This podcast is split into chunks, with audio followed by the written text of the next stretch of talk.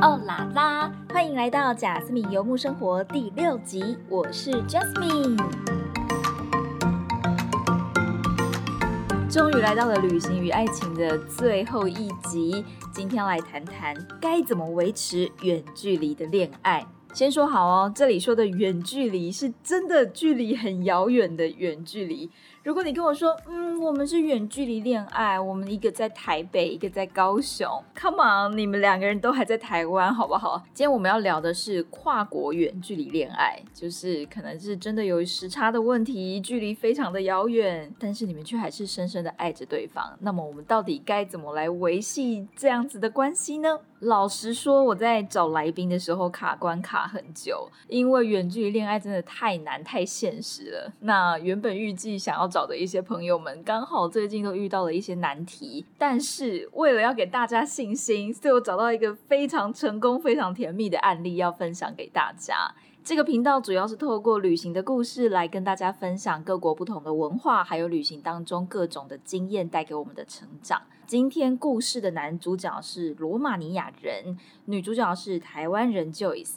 他们两个在美国认识，后来各自回到他们自己的国家，两个人谈了一年的远距离恋爱以后，现在竟然结婚了。哇，这好像是我遇到第一个修成正果的远距离恋爱情侣。所以，到底远距离恋爱会遇到什么样的问题？要怎么样经营关系才能够走得很长很远？要怎么克服安全感的问题？要怎么样分得很远，但是还是超爱超爱对方呢？那就让我们继续听下去喽。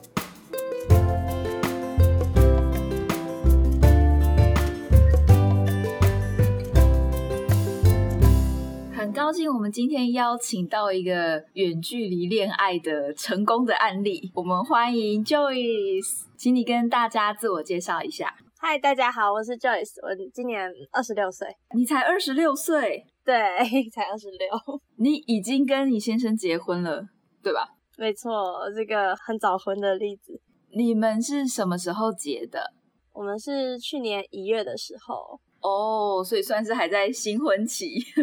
嗯，一年多还算啦。那你们一开始是呃是怎么认识的？哦，我们是四年前的时候在美国呃 work and travel 的时候认识的。所以你们都是在那边打工的人？嗯，对，都是就只有暑暑假，包括他也是。对我们，哦，我们是在大峡谷打工的。那时候有很多国家的人，可能有呃有我知道有土耳其、有泰国、有台湾、有菲律宾，然后还有保加利亚之类的，蛮多国家的人都是在暑假在那边做交流计划。嗯，他是罗马尼亚人，呃，就是在美国跟台湾都有一些交流的计划，那就是只有大学生的时候才可以去做美国的打工交换。可以跟大家说一下罗马尼亚在哪里吗？哦，罗马尼亚在欧洲，它是比较东欧的地方。那它的左边是有捷克啊、匈牙利等国家，然后右边的话会比较靠近俄罗斯。那那边你去过了吗？你去过罗马尼亚了吗？嗯，我去过两次了。你觉得那边的给你的感觉是一个什么样的城市？嗯呃，像是罗马尼亚，它其实以前都是是共产国家，那他们是到呃问几十年前，然后他们是才转成呃是民主民选的。他们有个首都有个地方非常叫做人民宫，就是你知道像中国他们也呃他们会用政府会比较有钱，所以他就跟罗马尼亚一样，他们就是政府建。用了很多的钱去建造了一个非常富丽堂皇的一个总统住的地方，就是 对他在那边印象。然后，因为他不是住在首都，他是住在一个呃右上角比较小的城市，那那边我会觉得还算是呃算是比较乡下一点，可是还蛮就是一个蛮简单的一个一个小城市。哦，那他那边的风景看起来是比较像是怎么讲？欧洲乡村小镇那种感觉，还是说它有什么特别的自然景点吗？我有听说有一些地方像是呃，跟自然景观是蛮美，像是泰鲁阁那种那种山啊、那种壁之类。然后我们有去一些比较观光的城市去旅游，然后那边就海自然风景也是蛮漂亮的。那他那时候是我室友的同事，我还记得我第一次看到他的时候是呃我们在呃一个餐厅，然后我跟我们都是台湾人在一起吃饭，然后突然我室友就跟我说，哎，你看那边那国那个外国人，哎，很多人都说他很帅，然后我就看了一眼，然后我就说，哎、他卷发，我不太喜欢。可是后来，因为他是我同室的同事，那我就很常去找我的室友去聊天，然后就哎、逐渐变得比较熟。然后有一次，我就嗯，我们台湾人在那边很无聊，我们就会开 party，就会喝酒。然后有一次喝醉了，胆子比较大，然后才去搭讪人家，然后我们才变得比较熟悉。哇，所以算是一开始没有来电，但是很后来才对彼此有感觉。嗯，对，其实那时候他有跟我说，嗯，他他们有觉得说，哎，我还蛮可爱的，可是他们不太敢跟我就是聊天，因为我一开始其实不喜欢跟外国人什么太多的接触。所以说，你们真正远距离开始的时候是什么时候？嗯，我们大概是四年前，大概我们大概从大概远距真正算起来大概是一年，然后中间有见面这样。所以你们是在大峡谷那边打工认识，结束了以后你就回到台湾，他回到罗马尼亚，然后你们就展开了一段远距离的恋爱。对对对，没错，就展开一个不知道结果的远距离恋爱。哎，这个不知道结果就是重点了。你们那时候分开的时候，你回台湾，他回罗马尼亚的时候，一开始本来心态是想要顺其自然嘛？嗯，对我一开始就一开始就觉得，其实我一直觉得就是会哦，就是要分手了。那时候我那时我哭的超难过的，就觉得只是这只是一段而已。他后来呃离开峡谷以后，他有去找他的他的姑姑，然后那时候他就有介绍给姑姑说，哎，这个是我女朋友。然后那时候我就有一种啊。好像被认定，然后就好像更有一些动力去维持的感觉。其实，呃，我在认识他之前，我的英文是非常非常非常破的那一种，就是 可能我只会讲 How are you 啊，Thank you 那种之类。人家跟我讲英文，我就会微笑的看着人家，其实我都听不太懂。因为认识了他，所以我开始呃想办法去讲英文。那各自分开以后，我想说，哎，应该不会有人会会愿意继续跟我用这么这么不好沟通的，就是联络我们。那我就觉得说，哎，我们是不是就是会就只是那那时候。之后就只是一段 summer love，可是后来在呃我们各自在分开以后，就他还是愿意每一天就是传讯息跟我用简单英文，然后他知道我听不懂的话，他嗯、他可能就会再用一些其他的方式，就是英文的换句话说，然后让我了解他想表达，然后哎我也就是也愿意去多多练习 英文，然后。就这样是，所以才感觉就到其实，诶，他也想要继续，我也想要继续，然后我们才才算是继续走下去，不然我那时候以为我们是会呃就是淡掉的。哇，我觉得这很重要，就是你会感觉到双方都有就是想要更进一步维持这段关系的那个 key point。没错，会有这种感觉。有些人就会，嗯、呃，因为我认识也是蛮多段就是跨国的那。他们就是呃，就是光是我们在峡谷那边就有很多段也是跨国家。那我听到很多人他们都是回去以后都是就是分手，因为生活啊习习惯什么语言全部都不一样。只要你有一方他们不不愿意去多做维持的话，那真的是非常容易去分手。哎、欸，我觉得这真的很不容易耶，因为我觉得未知的未来是最让人害怕的，而且你在感情中就是会有很多的不安，或者是想太多。嗯，我会觉得说，哎、欸。有时候大家难题就是，哎、你是不是只是想要玩玩？因为不同的国家嘛，哎、我我好像，哎、我交了一个外国的男朋友、女朋友，然后好像是一件可以炫耀。有些人会这样想，所以我觉得这只是刚好，呃，遇到了一个人，你爱你爱他，他爱你，这样 很幸运呢。还真的蛮幸运的。像现在我们都在台湾跟朋友见面的时候，他们他们都说看到了他，还是有种很神奇的感觉。他现在怎么在这里？时空错置。没错。你们那时候时差是几个小时？呃，有时候是五小时，有时候是六小时，就是有日光节约的那个。他们比我们晚五个小时或六个小时。对，远距离真的有很多事情需要克服，不管是时差，或者是两个人的生活作息，因为时差关系，时间不一样，所以我觉得那个心情也会不一样。比如说我这边是晚上，他那边是早上。那就会变成我正在很情绪化的心情里面，可是他才刚起床，他根本就没有心情要听你说太多。真的，像有时候想要抱怨工作，可是他才刚起床啊，那他根本脑袋都还没有开机，你要怎么跟他说？对，所以我觉得远距离最大的问题就是时差，还有有没有办法调出共同的时间。呃，我后来回台湾以后，我就也是开始就是朝九晚五的上班。他如果比较晚睡的话，我起床我们还遇了，就是可以聊一下天。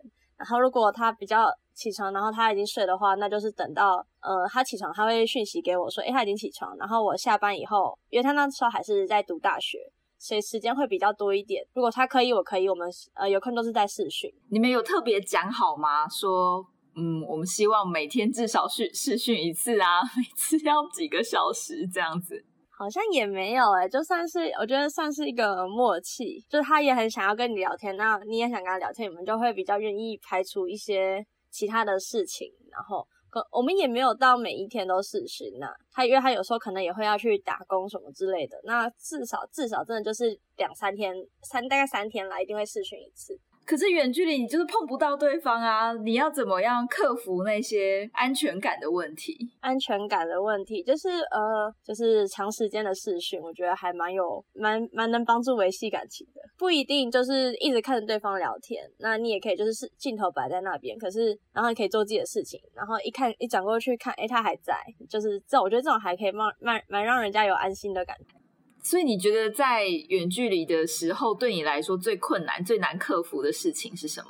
最难克服的，我这我觉得其实语言表达会是一件很困难的事。嗯，就像我说，一开始我的英文并不好。那其实，那对他来说，呃，英文也不是他的母语，所以我们其实都是用一个第三方的语言去沟通。那我只能尽力去用，呃，我可以表达的方式去表达。我们就只能讲一些很简单的话呢，就是你可能也不能聊太多深入的话题。可是你就会想说，哎，不行，我要让这个人多了解我，我是想要多了解他，你就会很努力的去看，多看一些有关于英文的沟通，或是你呃也会再去了解他们国家的文化。才会有比较多的话题，主要就是语言这个问题。我觉得语言这个问题真的超超妙的，因为我在墨西哥也有看过一些朋友，比如说可能墨西哥男生他的英文不是很好，对女生来说是女生是台湾人，然后女生的西班牙文很不好。但是两个人还是可以沟通，他们甚至可能一开始沟通是用 Google 翻译在沟通，哎，就像我们一样，肢体语言很重要，而且有时候是你讲话，你讲出来，你会马上希望对方有一个回应，嗯，可是他们其实听不太懂，对对，然后你就觉得说那个那个回应的那个热度好像就降了，他可能还会先跟你说，哦哦，对对是这样，其实其实他根本听不懂，然后到你下一次再跟他讲的时候，然后你以为他懂了，他就说，哎，其实你上次说什么我不听不懂，我只是。不能让你被泼冷水的感觉，这样你听到不会反而更生气吗？呃，前面几次还蛮生气，后来就习惯了。可是至少你们还，他还是有想要，就是不想要让你难过了。还有，我觉得呃，还是要有一些语言共通的朋友。像我就，如果我想要 complain 一些事情，可是他这个你要翻译过去的时候太困难了。所以我都会去跟我其他的朋友说，就尽量少考不认一点，你会会会会快乐很，就是不要跟对象考因为你要你要翻译，然后你还要，其实你的气在你要翻译的时候，其实已经差不多消完了。嗯，对，他们是罗马，他们讲罗马尼亚语吗？对，罗马尼亚语。然后，所以你有在学罗马尼亚语吗？我只有刚开始，对，就是前半年的时候，非常。有爱最有爱的，就是最想要认识对方的时候，那时候学了一些，可以教一些基本的。那他呢？他也是有学中文啊？对他现在中文变得蛮好的了。他也是，他是后来来台湾才学的。那他那时候，嗯，刚开始在一起那时候，他只会讲干杯啊，好大啦。对他就是一直在喝酒。那你可以跟我们说罗马尼亚语的干杯怎么说吗？他们会讲，呃，等一下哦，我看个小抄，对我其实都还给他了。我们现在这样讲，就还是 take you back，就是我爱你，是我觉得还蛮，他们有一些音还对我们来说是，我觉得蛮难。哎，所以你有学西班牙文，你会那个弹舌吗？不会，超没用。哎，对我也不会。对，就是这，我觉得那个他们那边也要弹舌，所以非我觉得很难。罗马尼亚语听起来是很像哪一国的语言吗？德文、俄文？他们其实他们蛮跟意大利文很近，然后其实跟你说跟西班牙文也是算是同一个语系的。了解。好，我找到怎么讲你好了。你好是 salute，哦，就是 salute，salute。在西班牙文就是就是干杯或者是健康的意思哦，所以其实也是有一就一点点差这样，salute 有一点点关系。可能吧，欧欧洲欧语系的。对啊，他们好像就就那样蛮近的。那你们在就是在远距离的期间，你觉得对方有做什么让你特别感动的事情吗？就是像对他，呃，我不知道是对他还是对就是欧美的人来讲，说就是喜欢跟爱是不一样的事情。那他一开始他都只愿意对我说，呃，很喜欢我，很喜欢我。然后可能就到了我们远距离大概三四个月，也就是突然有一次，对他突然就跟我说，哦，这句话我本来后来有订了机票，就决定要飞去罗马尼亚去找他。然后那时候他突然有，他就跟我说，这句话我本来想要等到你来了以后再跟你说，可是我现在真的很想跟你说，嗯，我真的很爱你。对，I love you，就觉得哦，就是好，真的就是我们真的就是互相爱着对方，然后有一种被真的真的被认同的感觉，好感人哦。对，就不是不是只是那种喜欢，对他们来说不是只是那种 dating 的对象，是真的就是你的是女朋友了。对，我觉得这个这个是我觉得到现在都是一直还记得的。他应该不是只是因为你买了机票吧？就是我们都感受到对方还有要就是一直想要维系这段感情。我觉得这个是甜，就不一定是。实际上的行动，买花什么那些的，我觉得讲的话有时候。反而是比较最甜蜜啦，对我来说。呃，因为在远距离的时候，你们都没有办法真的碰到对方，或者是可能有时候因为时间的关系，对方不是总是在你身边。那你有没有过遇过，就是真的有受不了，觉得很无聊、很孤单的时候？呃，其实我是在科技公司上班，那我们公司很多男生，对，因为我们公司呃，我以前做 HR，就那个赛，我们就只有两三个，我们其实女生非常的少。那他们就当那些工程师很无聊，他们就会找 HR 聊天。那我我我也很无聊，我就会跟他们聊天，对，就讲讲干话。可是也不会就是说呃约出来什么之类，或是真的变成好朋友，那可以跟大家一起出来这样。对对对，然后可能他也知道，虽然说他在罗马尼亚，呃，对他也有女性朋友，可是就觉得没关系，这是你的，就是你的，你就是得要相信对方啦。你如果不相信对方的话，会活得蛮辛苦的，在远距离的时候。那他也是有。就是呃，我们有定位，什么什么定位，手机的定位可以知道对方在哪里。哇哦，真的，你是也是要查情是可以查，那就是看你要不要相信对方。我们不会每每天无聊一直盯着看这样，只是突然呃想看还是会看一下，这也是一个安全感的方式啊。你们当初怎么开始决定要可以给彼此的定位的？呃，其实那一开始没有给，那是后来有一次，就是我们在研究说，我我过去的时候会不会迷路这件事情，那我们就想说，哎，那就先开启定位来看看到底这个东西准不准，然后就一直开到现在了。哇，对，这个安全感真的是需要自己给自己的，好像也不是距离远近的关系。嗯，对，因为其实你近距离，就算你在同一间公司上班，也是有可以乱来的啊。你们在就是谈远距离恋爱的这个时。段里面，你们最长是多久没有见到对方？我们最长大概其实就是第一次的时候是四个多月五个月，我觉得没有很久啦。是因为那时候还在热恋吗？对，那时候就是刚开始在一起嘛。觉得远距离就是你买了机票以后，你就会觉得时间过得非常的快。哦，就是感觉每天都在倒数，你不会觉得反而是特别的慢吗？想说怎么还没到？不会，而且如果有在上班的话，时间更像是飞的一样。我觉得真的要要愿意，就是不管是女生飞到男生那边，或是男生飞到女生这边，就是彼此要妥协出一个结果。就是远距一定会有一个人是比较牺牲的那一，可是也不要觉得说真的过，就比如说真的过去，或是一个人过来，那就是一昧的把压力。压在另外一个人身上，这个又是后面了。你会觉得那是一种牺牲吗？我觉得是，我觉得是一种爱情的表现吧。不一不是牺牲，只是你愿意为了他。我远距离只要到后期了，你可能你们会有一方到另外一方的地方去生活。怎么说？有些人会觉得说，我都为了你，然后我我这样跨国，我牺牲所有一切到你那边，那你是不是所有的事情都要向着我？可是这样子其实太累了。我会觉得就是，呃，好，就像如果是我过去了在那边生活，那我应该也是要，其实也是我自己的决定，我不能一味的把压力压在对方身上。对，就是你不会因为你做这个决定而怪他说我是为了你而来的。对，不能，我觉得不能这样子。对，三，我们我们一起对未来有有一个规划。那你觉得，你建议啦？你建议远距离正在交往中的远距离情侣们，他们最长应该要多久要见一次面？哦，我觉得半年呢、半年？你觉得半年是个极限？对，我觉得半年还已经算是蛮久，可是依照现在全球的疫情，我觉得好像很多人可能都是一年左右。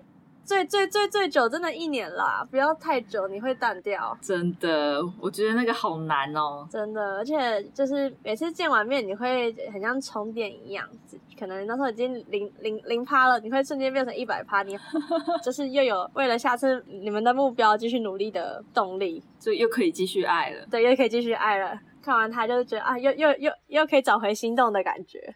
所以你觉得要维持远距离的关键是什么？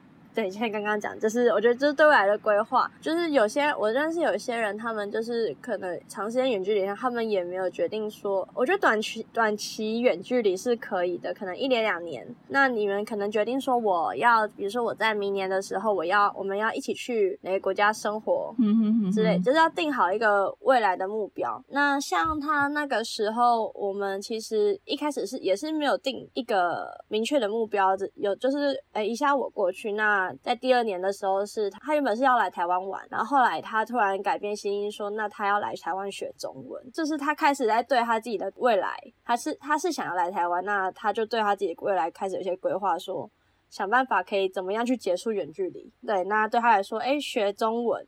是一件是还蛮可以解决我们目前遇到的远距离这个问题。再更后来呢，他就来台湾读了研究所，所以我们已经在台湾就是算是稳定住了两三年这样。那我觉得对未来要有一起有规划，不能说就是一直就是短期的见个面。那我觉得这样，我觉得感情会容易淡掉。要有未来的目标，共同努力目标。我觉得不只要有共同的规划，对，要有共同的目标。因为 我听过几对朋友，他们他们一直在讨论未来的规划，但是都没有共识。哦，因为总会真的是总会有人是牺牲最大的那一方。哦，对，就是有一个人要妥协就是了。对，像他，其实我也觉得他也是蛮，我还蛮压抑，他愿意牺牲也是他的一切来台湾。但不能不像刚刚不能这样讲啊，只是他也不会说哦，我都为了你来台湾了，就算是互相感谢对方愿意未来有一个目标这样。对，所以刚好他也想来念台湾的，可能这个研究所也是他本来的专业。对，是他的专业。那我们那时候也是想说。他只是也就是一个突然灵光灵光一闪，说那怎样待在台湾会比较好。然后我就就是两个人一起做功课，这也算是我觉得蛮蛮蛮是一个可以更加认识对方的，就是关于很多文件，就是你要出一些工作啊、就学啊、一些生活上很多好像有有些规定你要去处理的时候，蛮可以认更认识对方这个人。虽然说更认识对方，但也有可能是会觉得很烦，就是会吵架。对啊，其实我们也有吵架，就觉得说为什么这个我在查，你怎么都不多查一点什么之类的。对呀，可是就呃好了，你都愿意来，那我帮你多查一点好了，反正也是你要去跑那些啊。对对 对，像我们那时候呃，他第一次学中文，我们两个他就先飞来台湾，然后我们玩就先查哪边可以办他学中文的签证，然后结果我们两个就跑去日本办，顺便。去玩，然后第二次要读研究所更麻烦了，一定要在欧洲办好。然后他就他要搭飞机从罗马尼亚飞去，他要当时要去斯洛伐克，啊，先要去匈牙利，再去斯洛伐克。然后结果飞机还取消，他就搭了夜车，搭了十几个小时，真的是也蛮辛苦。那因为他要付出劳力，所以我就是付出心力的那一个，就会帮他先确认好那个使馆怎么样怎么样。也可以预约吗？怎么几点几天可以拿什么之类？两个人一起努力啊就是真的是两个人都有往前愿意付出的地方，然后也体谅对方。哦，对，真的体谅很重要。如果两个都是学生，你可能时间会比较多。那如果有一方是上班族，所以其实他那时候会愿意来台湾。呃，讲到学中文这个，是因为我刚好之前都只是做些比较兼职的工作，然后那时候刚好呃有个大公司，他就是问我要有缺，问我要不要去，对，然后我觉得那时候其实觉得对未来这个工作对我来算是蛮有帮助的，然后我有跟他讨论，所以那呃在那之前我本来想说去欧去欧洲做一些嗯一些打工交换之类的，那后来变成他愿意来台湾学中文。就为了他也算是为了我的工作，然后他愿意来台湾。现在突然想到，哎，其实他是这样的，表示他真的很爱你啊。对，现在讲，嗯，他真的还他真的蛮爱我的。你们后来是为什么决定要结婚呢？就是呃，在我在去那边的时候有见过他的家人，哈哈，其实刚好我去的时候是他妈妈的生日，所以他那边的家人我也都有见过了。然后后来他来台湾，我也有带他见过我所有的家人。那其实对于我来说，哎，家人都见过了，然后再加上其实那时候我们有想说，可能未来会一直一起想要到美国生活，那我们就抽绿卡。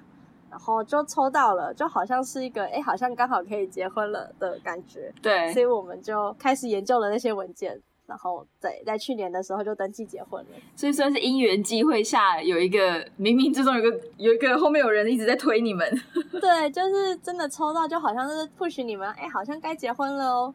不然我们其实最快也是要等到他毕业啦。本来想说可能今年、明年之类的，就是等大家有工，正常人都是有工作有稳定了，想才会想结婚。对。然后结果我们就哎，怎么还在读书就结婚了？这样，真的蛮早的。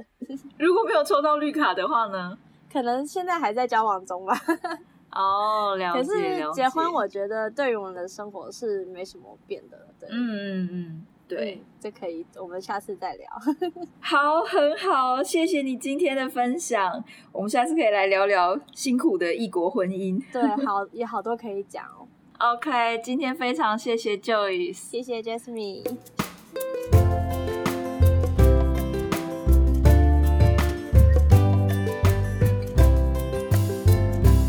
听完今天的节目以后，不知道你会不会很想婚呢？其实，呃，我是比较想要飞到东欧去找帅哥。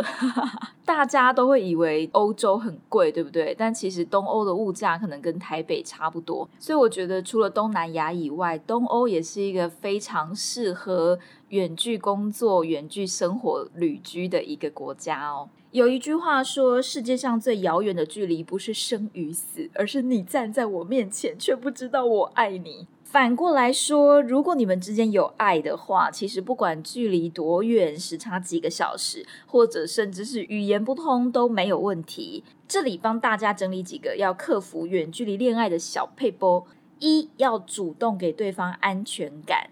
像是介绍家人给对方认识啊，让另一半的心里是觉得比较踏实的，可以感觉到说，哎，你不是对我只是想要玩玩而已，你也真心诚意的要把家人介绍给我，或是要让对方知道你生活的行程表，也不用完全很很明确的每天的行程啦，但是就是你要让对方安心，毕竟在时差不同的状况下，如果说对方一直在等你。等你的一一句话的回应，或是等你的一个早安，其实那个心里都会非常的不好受。所以，如果说两个人可以安排共同的时间，有固定的时间在视讯，或是大概知道说，哎，他这个时间就是在工作，在忙，他这个时间在睡觉，那这样子就会给对方很足够的安全感。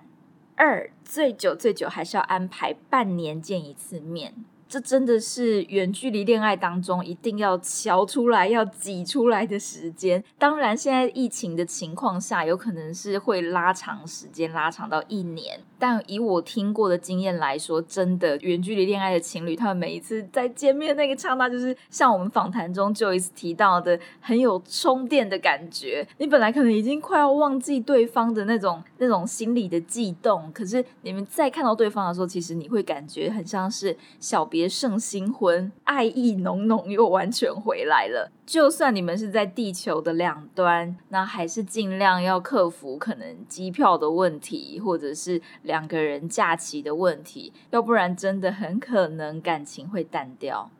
三要一起规划共同的目标，而且要一起朝这个目标努力前进。其实这个点好像不只适用于远距离或者是近距离，但是因为当你是远距离的时候，你比较不会感受到那个习惯常常在身边的感觉，所以你们常常是要各自生活。可是有一个隐形的东西，很像是如果你是一匹马，前面有一根红萝卜一直挂在那里，那你就知道说，哦，我现在就是朝这个努力的方向在前进。因为你少了身边的那个陪伴，你少了一个人随时提醒你说：“哎，我们两个是要一起往这个方向前进的，必须要自己有很足够的力量往这个方向前进。”所以两个人要讨论的比较清楚，说，所以要有一个很明确的目标，让两个人一起去努力。如果说你们没有达成共识，或是根本就没有列出这个目标的话，其实每天这样子视讯啊，或者是传讯息，那个感觉真的会慢慢的不见。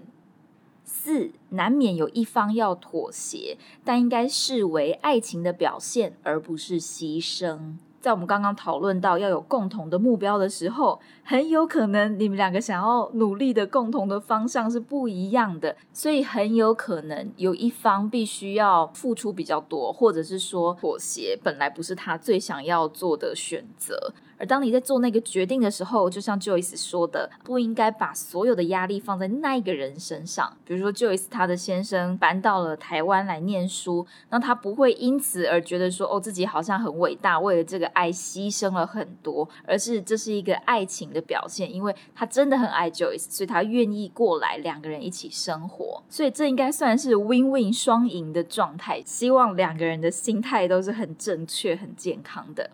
而另一半呢，也要多多的体谅对方。毕竟，如果你是那个妥协的人的话，你可能要适应的事情是比较多的。不管在文化、语言啊，或者是生活上，可能都会遇到比较多的困难。那这个时候，另外一半就要多多的帮忙他，体谅他，做多一点。